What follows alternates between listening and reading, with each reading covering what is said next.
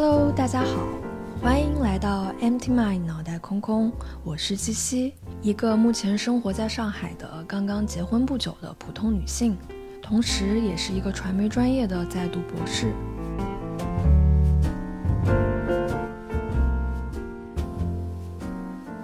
今天我想跟大家聊的主题呢，就是消费。马上就到双十一了嘛，其实现在好像已经就进入双十一的这个周期里面了，很多平台都已经开始做各种各样的活动。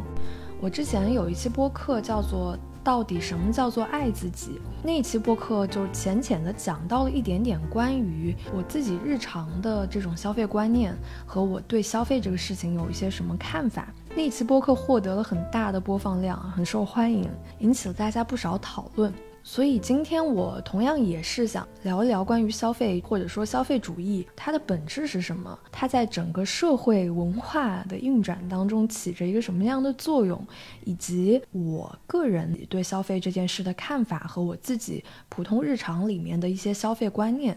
首先呢，我觉得消费主义这个词，它其实并不是一个负面的词汇。我觉得可能是因为在社会文化研究的领域范围内，它经常会出现在对于大众文化、对于资本主义文化的批判当中。比如说鲍德里亚的《消费社会》这本书，我之前还专门发了一个视频。这本书当然就非常有名，包括还有一本叫做《景观社会》。那其实，在那个年代，偏向批判学派的社会学家就已经用这种消费社会啊、景观社会啊这种观念去概括了我们现在的这种消费文化。我会把我那篇关于消费社会的视频放在 show notes 里面，是两三年前我拍的一个视频，可能当时的讲解有点生涩，但是大家感兴趣的话，也可以点开去看看。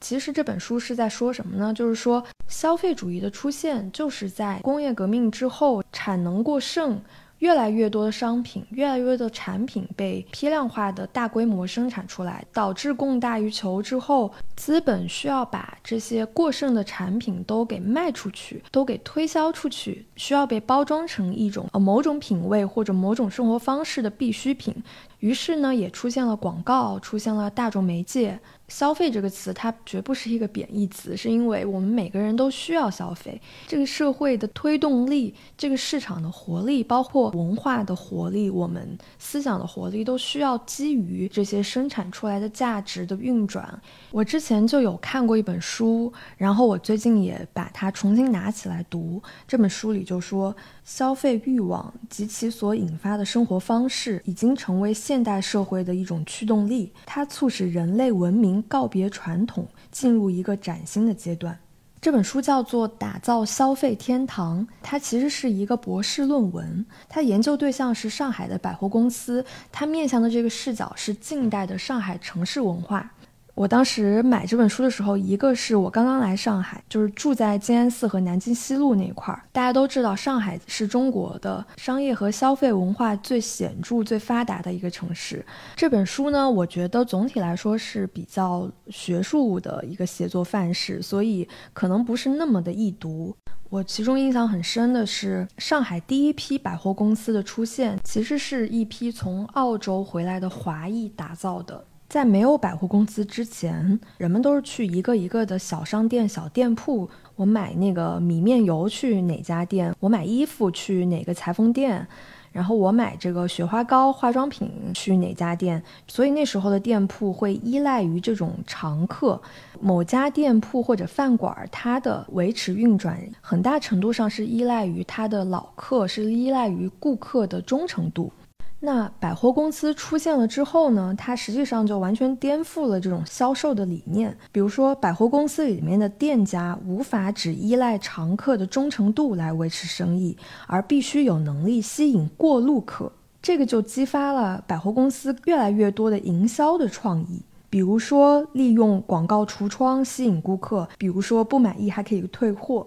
我们现在的消费和购物方式又进行了一轮一轮的革新，尤其是近十年电商的出现，包括最近几年直播的出现，我们的购买习惯都发生了越来越多的变化。原来商家是靠广告，是靠实体店吸纳顾客，那如今这个环节变成了自媒体，变成了博主。一个品牌、一个商家就把一部分的这种吸引顾客的能力和这种忠诚度链接到了各种各样不同的博主身上。比如说，我自己上个星期刚刚在小红书上做了一次直播带货的买手。小红书它又推出了一种买手的概念嘛。其实我特别是小红书上的那个粉丝也不算多，算是那种小微型博主吧。他可以尝试一下自己去选品，自己作为一个中间环节，到底是什么样的一种感觉。大家一直都在说这种带货很赚钱，做自媒体的终点就是带货。我也很好奇，我就想看一看它其中的所谓这个赚钱的点到底是什么样的一个感觉，是什么样的概念。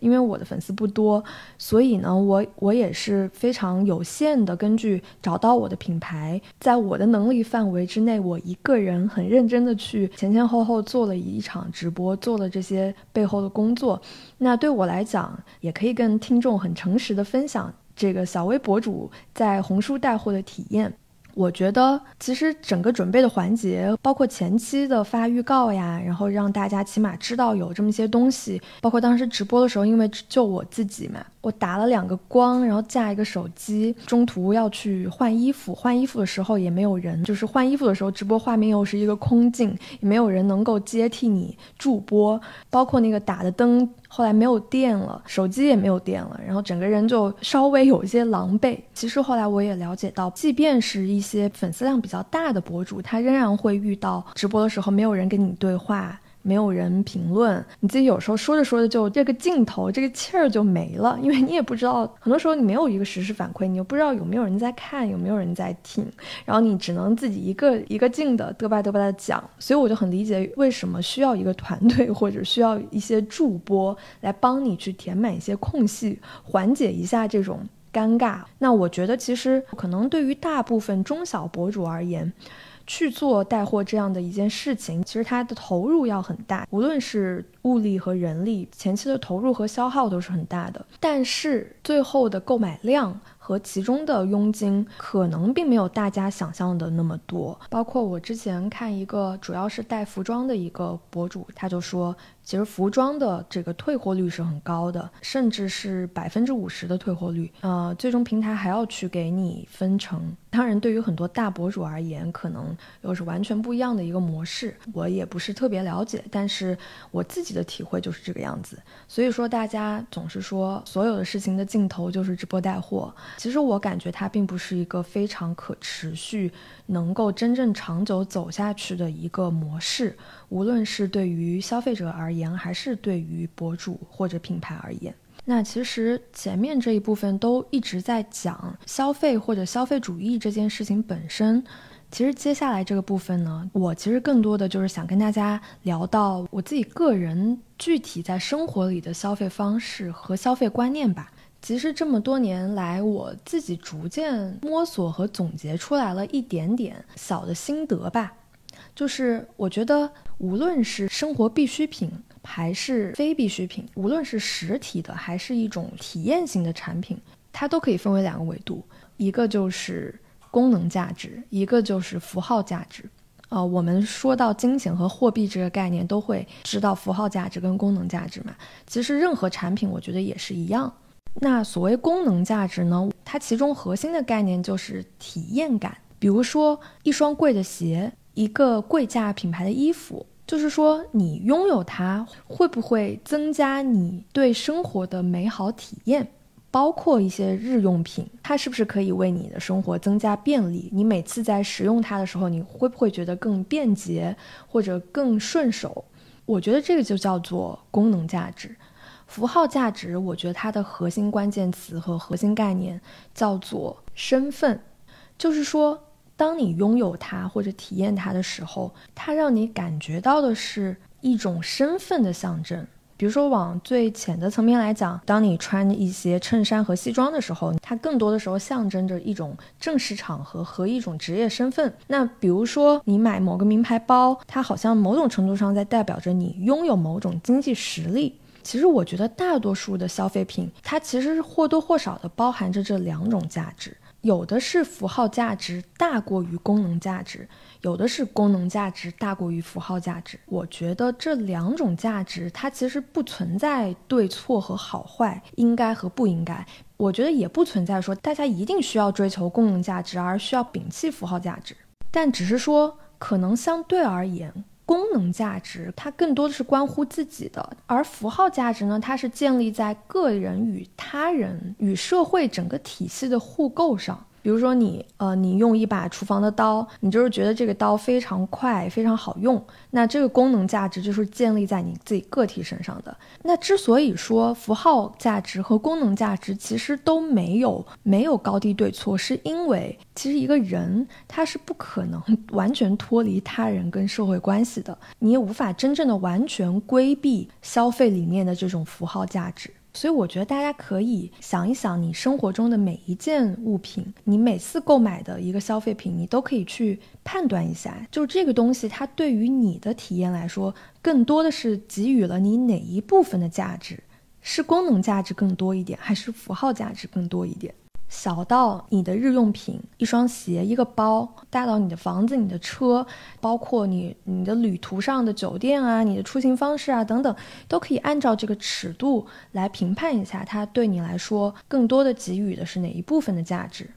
那从另一个角度来说呢？因为符号价值它是需要建立在你跟他人的互购、跟社会的互购关系上才会产生和发挥的一种价值。活在这个社会体系下面的每一个人、每一个个体，难以避免多多少少的去在乎那些符号价值。就像我之前那一期《什么是爱自己》，当时聊到了我的很多消费观念。那我在这一期里面呢，其实也想部分的补充、调整我之前的一些说辞和想法，就是符号价值的那一部分，对于一个人的自我认可和自我认同也是非常重要的，尤其是。对于一个年轻的女孩来讲，在生活当中的某一些阶段，一个符号价值所带来的这种情绪价值，是要远远大于功能给自己带来的情绪价值。比如说，我上班，我用我第一次工作攒下来的钱给自己买了一个奢侈品的包包，然后这个包包呢，给我带来的那种自我认可的感觉。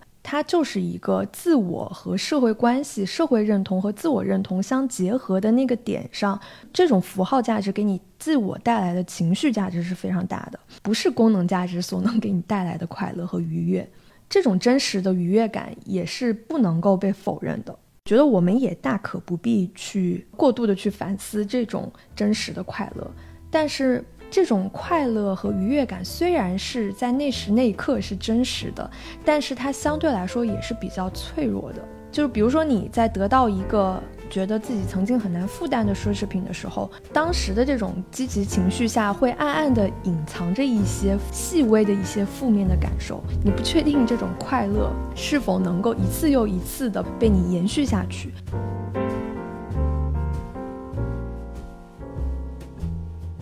但是不得不说呢，某一些产品它就是能够做到功能价值和符号价值都很高。一些品牌的或者一些比较奢侈品牌的这种高跟鞋。它的穿感、它的设计感确实会更好，让你更加舒适。随着年纪渐长，你就会更加去想要追求双价值的产品，淘汰或者过滤那种只有符号价值高，但是功能价值就很一般的。比如说，某种情况下，对我而言，我不是一个很喜欢买包的人，我比较喜欢背双肩包或者帆布袋，因为我会觉得对我来讲，我要随时要背电脑比较方便。而且很多时候，我会觉得大品牌包包的符号价值是远远高出于高过它的功能价值。同样是一个大品牌，比如说一件羊毛大衣和一个包，我可能就会更倾向于选择一件羊毛大衣。所以我觉得按照这两个维度去判断，我觉得这两个维度就可以把它画一个 x x y 轴嘛，两个维度双高的那个象限就是可能是一个。比较追求生活品质，然后自己的这个物质实力也越来越强的一个生活方向的一个选择。符号价值高但功能价值低的那些东西呢，渐渐的我会让这一部分的比例占的要少一点点。至少对于现在的我来说，它肯定也会存在一部分。功能价值很高，符号价值很低，肯定同样是好东西。而且这些东西日用品啊，或者是那些生活必需品上面功能性高的东西会更好。我觉得大家也可以尝试把每一件东西用这个四象限给它过滤一下，或者说用它来作为自己接下来购买和消费的一个判断标准。它不只是用在这个具体的产品上，也可以用在一些消费体验上啊，比如说旅行啊，比如说坐飞机买商务舱这件事情。对于有的人来说，他觉得特别值，因为他觉得既给他带来了符号价值，也是一个很高的功能价值。那也有一部分人，公务舱这个体验就不是一个，它只有一个符号价值，对他来讲，他的感觉，他并没有觉得这个功能价值有多么的高。所以，这个功能价值和符号价值也是因人而异的，并不是说有一个什么共通的、共有的判断标准。下面呢，也就到了每一期的方法论部分，也是对以上这些内容的一个小总结吧。第一，首先第一个呢，就是给自己创建一个心理舒适的购买体系。就像我刚刚前面讲到的，我自己就是慢慢在给自己搭建这个体系，包括我刚刚说到的这个符号和功能两个价值维度的四象限的这样的一个框架。我在进行消费决策的时候，我就会。大概的去过一下这个四象限，就是你花出的每一分钱，或者你产生的每一个消费的动作，它在你自己心里是处于一个什么样的位置？你大概给它有一个定位，你是有概念的，你是有一种把控感的，而不至于说是完全没有一个主轴，没有一个这个 x y 轴嘛。其实你就给自己一个 x y 轴，或者说你的 x y 轴也可以是其他的维度、其他的东西。那对于我来说，这两个维度我觉得是非常容易判断。的，然后比较实用的吧。其实消费这件事情跟任何事情都是一样的道理。当你有了一个这样的维度之后，它带来的效果就是能够让你心理上是舒适的，是总体上是一个很稳扎稳打的状态，就不会让你说没有一个价值尺度，你就会今天看到人家说啊要捂紧钱包，女生不要被消费主义洗脑，明天又看到说啊我们要及时行乐，我们要对自己好一点，就是要给自己最好的，不至于在这些五花八门的话术里面。迷失了方向，就是这个心力不稳定，所以消费其实是就是跟任何事情都是一样的，把自己心力稳住了，这些所有任何的话语、社会热点，对你来讲其实都仅仅是一些浮在表面上的一些只言片语而已，它影响不了你稳定的内核和框架。那我这里还是想讲到一个前提，就刚刚说到的这个消费能力和生活状态嘛，买还是不买？我觉得。这个东西还是需要建立在你可以较为轻松的、没有太多心理负担的去支付它。当你背后的这个经济保障和你的生活环境，它能够承托得了你这个框架，那么可能无论是你怎么样去消费，你获得的是一种轻盈和安全感。比如说。今年上半年，我翻译了一本关于时尚设计的书，盘点了这种古往今来的非常知名的设计师，他的内核、他的设计细节、他的版型。其实之前我在翻译的时候，我就在想。比如说，虽然我很喜欢穿搭，我特别喜欢时装。以前我上大学的时候就去时尚集团、时尚杂志实习，接触很多大牌啊，包括很喜欢去研究衣服的版型啊。当我辗转在各种时尚杂志去做助理、做编辑的时候，我我其实是没有真正的拥有过这些杂志里面的大牌的物件。那比如说，对我来讲，在我现在这个阶段，会尽量的在自己能够控制的范围内。去购买更多这样的双高产品，买精不买多，所以这样的一个消费策略也就成为了我当下处于这样一个人生阶段里的消费选择。第二个方法论呢，我觉得大家可以去创造价值，或者说是创造消费品，去给别人提供消费的渠道。比如说，你通过创造自己的产品，这个产品可以是你去开个服装店，或者说这个产品也可以是内容产品。你用你自己产出的内容的这个价值去换取别人消费你的产品所产生的这种收入，相比于拿固定收入，每个月有固定收入进账这样的形式，你让他人为你的产品而买单和消费的时候，你在创造的时候，你就会发现。真的是非常快乐，而且它是一个源源不断的持续的快乐。我记得我当时有一段时间一直在各种写稿，然后各种兼职的时候，我就会以我的稿费来判断这个东西我值不值得买。所以创造价值不仅是可以给自己带来持久的快乐，也可以让你产生节省的心态。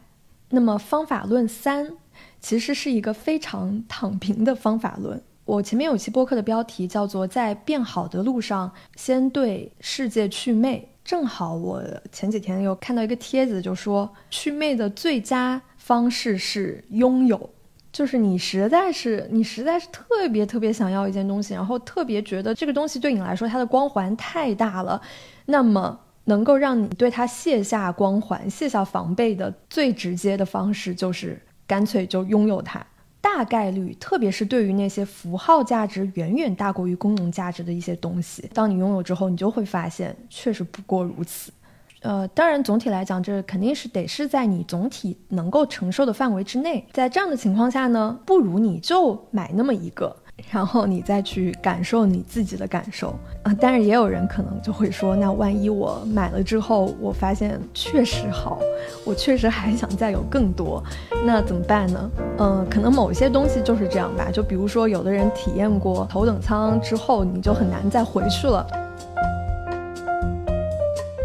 总而言之呢，就是对于消费这件事情，两个关键点可能需要把握一下。一个就是尝试去搭建一个比较稳固的框架，第二个就是心态上稍稍放轻松一点点，不用对自己那么的苛刻。比如说，我有一个什么所谓的原则，我一定要百分之百的贯彻，我觉得我也我也不可能是这样子。所以，包括其实我做这整个播客，我向来所有的思路都是想跟大家一起聊天，一起探讨，不要把任何一个想法、任何一个观点极端化或者两面化。你觉得它不是在这一头，就是在那一头，你一定要选一头站。这个世界上绝大部分事情一定是在一个光谱上游走的。很多时候，我们在网络上吸收到的那些信息，要选边站的，都是一些。呃，非此即彼的极端化的东西，但这并不代表我们在我们自己的生活里也要用这种极端化的、非此即彼的、非黑即白的心态去面对所有的事情。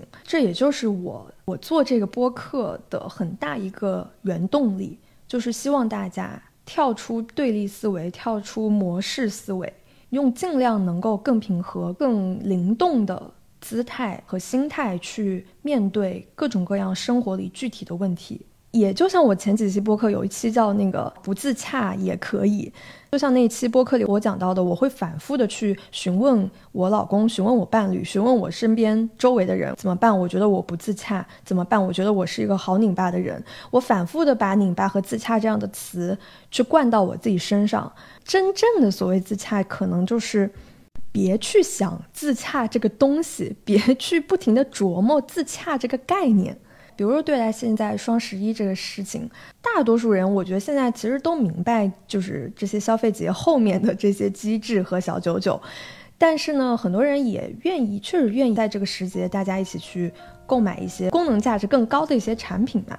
比如说这个双十一，我可能总体上我好像没有什么必须要攒在这个时期买的一些大件。那很多东西我也确实没什么购买欲的，那我就那我也不会硬买。一旦你不去把一些执念和情绪投射在各种各样的事情和行为上，只要就是只要你慢慢建立一些自己的框架在那儿，然后呢，在这个框架的基础上给自己给事情一些空间，那可能不只是消费这个事儿，就是生活中的任何事情，慢慢的就会像一个齿轮一样顺滑起来、运转起来、带动起来。那以上就是这一期我想跟大家讨论的内容，欢迎大家多多在评论里给我留言。那这期就到这里吧，我是七七，你也可以在其他各种各样的平台找到我，我们下期见。